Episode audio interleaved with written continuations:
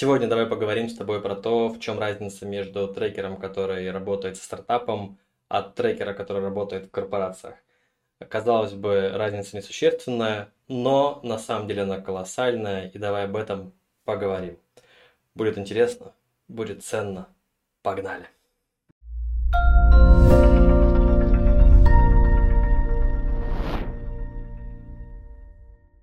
Я сам уже года три работаю и так, и так, и с стартапами, и с корпоративным трекшеном. И не так давно решил еще сходить поговорить со своими заказчиками, в какой момент и для чего они э, брали трекера в команду и чем это им помогло, какой это был на самом деле запрос. И если мы говорим про отличия, то их на самом деле глобально всего два. Первое – это отличие в мотивации самого основателя. Второе это в наличии стейкхолдера сверху, который контролирует процессы, который по факту нанимает трекера. И вот про эти два пункта давай сегодня поговорим более отдельно. Итак, про мотивацию э, человека. Когда у тебя свой стартап, и ты приходишь к трекеру, у тебя есть мотив на изменения. Ты сам понимаешь, зачем тебе нужен трекер, каких изменений ты ждешь. Чего-то у тебя не получается, где-то ты хочешь попробовать что-то новое, ты сам заинтересован. В корпорации бывает не так. Живет продукт своей жизнью, у него в целом все хорошо, KPI выполняется, премия платится, но при этом а, вдруг в какой-то момент ему приводят за ручку трекера и говорят, смотри, дружище, сейчас ты будешь с ним работать. И там э, приходится преодолевать сопротивление. Сначала объяснять, кто тут такой, зачем, что это неконтролирующий орган. А во-вторых, искать, зачем ты вообще нужен продукту, и э, в чем ты можешь быть ему полезен. И тут много-много нюансов, потому что самая частая проблема, что продукту неинтересно, он видит в тебе барьер, а он считает, что ты ему только мешаешь, он сам с усами, а то, что ты такой со стороны стоишь, ну, как бы, тебя можно послушать из вежливости, а так ты в целом тратишь его время. И вот на преодоление такого барьера обычно уходит там 2-3 недели минимум через 2-3 недели продукт понимает, что об тебя можно обсуждать какие-то идеи, что ты не стучишь э, его руководителю, что ты не дополнительно контролирующий орган, и что от тебя правда есть польза. Какая? Вот тут бывают разные истории. Кто-то правда пытается разобраться в том, как сделать продукт лучше. Кто-то пытается понять, э, подходит ли ему роль продукта. Кто-то пытается понять и решить какие-то внутренние э, свои задачи и цели в корпорации. Но по факту шаг номер раз, когда ты приходишь работать с, в корпоративный traction, нужно понять, а, какая задача у продукта, к которому тебя поставили, и наладить этот контакт, потому что без этого все остальное смысла не имеет. И второй очень важный пункт – есть бизнес-заказчик. Что это означает? Это означает, что бизнес-заказчик ставит перед тобой какие-то цели. И, ну, смысле, не KPI быстрее, выше, сильнее, хотя про это тоже – а про то, что это есть интересант э, в, процессе, который случается в его продукте. И здесь работа не столько с самим, сколько с самим продуктом, сколько еще работа с бизнес-заказчиком. Каждую неделю нужно выстраивать синхроны с заказчиками, стейкхолдерами, рассказывать им, что происходит, кто куда движется, на каком уровне находится продукт, отгружать свою диагностику, свои планы, э, свои, э, свой вижен э, в том, какие ограничения там происходят. Потому что на самом деле для этого и нанимают трекеров в команду. Вот две части. Первая – выстроить взаимоотношения с человеком, который изначально не видит в тебе ценность. И вторая история про то, чтобы э, открыто и честно рассказывать, что происходит, какие есть узкие места бизнес-заказчику.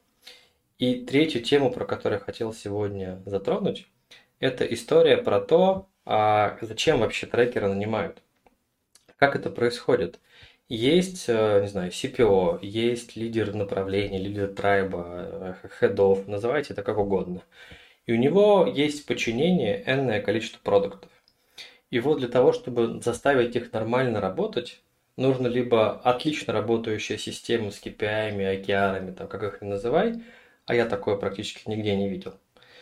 Либо очень сильно вовлекаться в, в работу продуктов, э, заставляя их работать. Почему заставляя? Самобеглых продуктов, сильных предпринимателей, к сожалению, очень мало.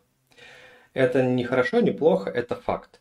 Большинство продуктов оттекают в зону комфорта и э, занимаются перекладыванием э, согласовательных документов из одной папочки в другую, занимаются разработкой, а, потому что это безопасно, ты точно что-то сделаешь, расскажешь, что ты сделал, на какие метрики хотел повлиять. Ну, то, что там не rocket science и как бы компания не вырвалась лидеры, ну так мы же старались. Это проще всего, и большинство продуктов работают именно в такой парадигме. Вот для того, чтобы заставить их выйти из зоны комфорта и бежать быстрее, нужно каждый день погружаться в их работу, вытаскивая из зоны комфорта, заставляя думать про пользователя, спрашивая про пользователя, контролируя метрики и отслеживая этот процесс. Это дофига ресурсов. И по-хорошему этим должен, наверное, заниматься CPO, ну так по логике вещей. Но далеко не всегда такое получается.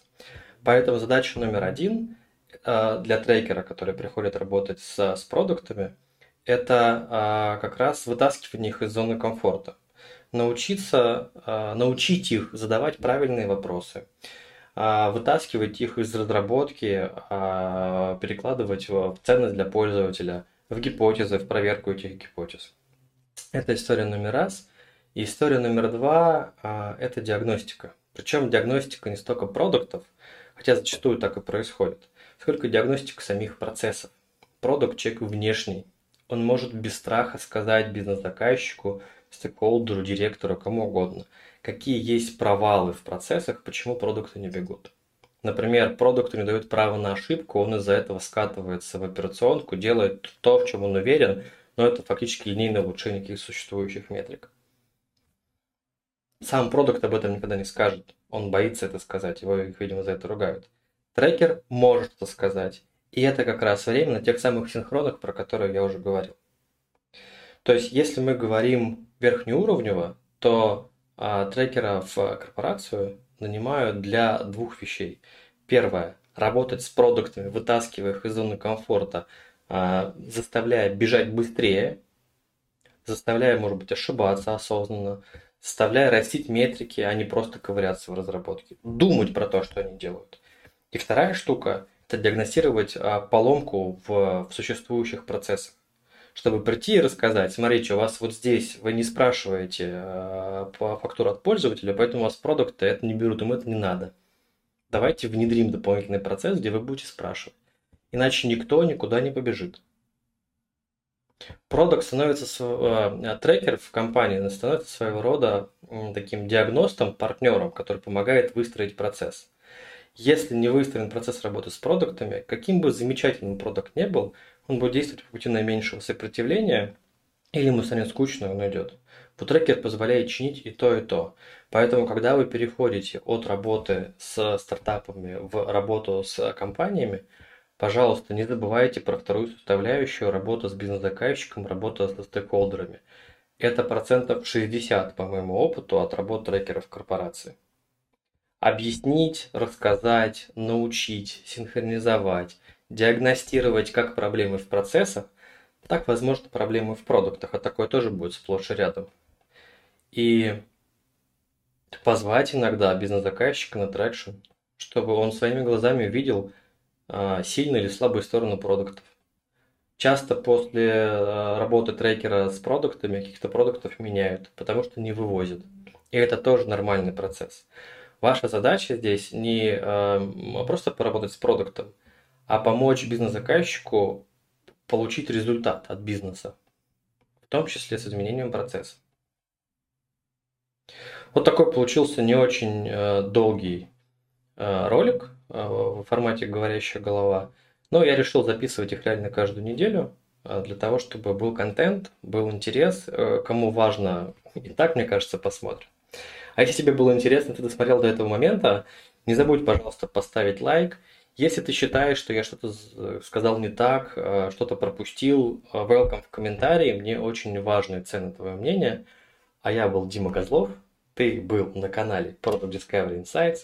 До встречи в следующих роликах. Пока.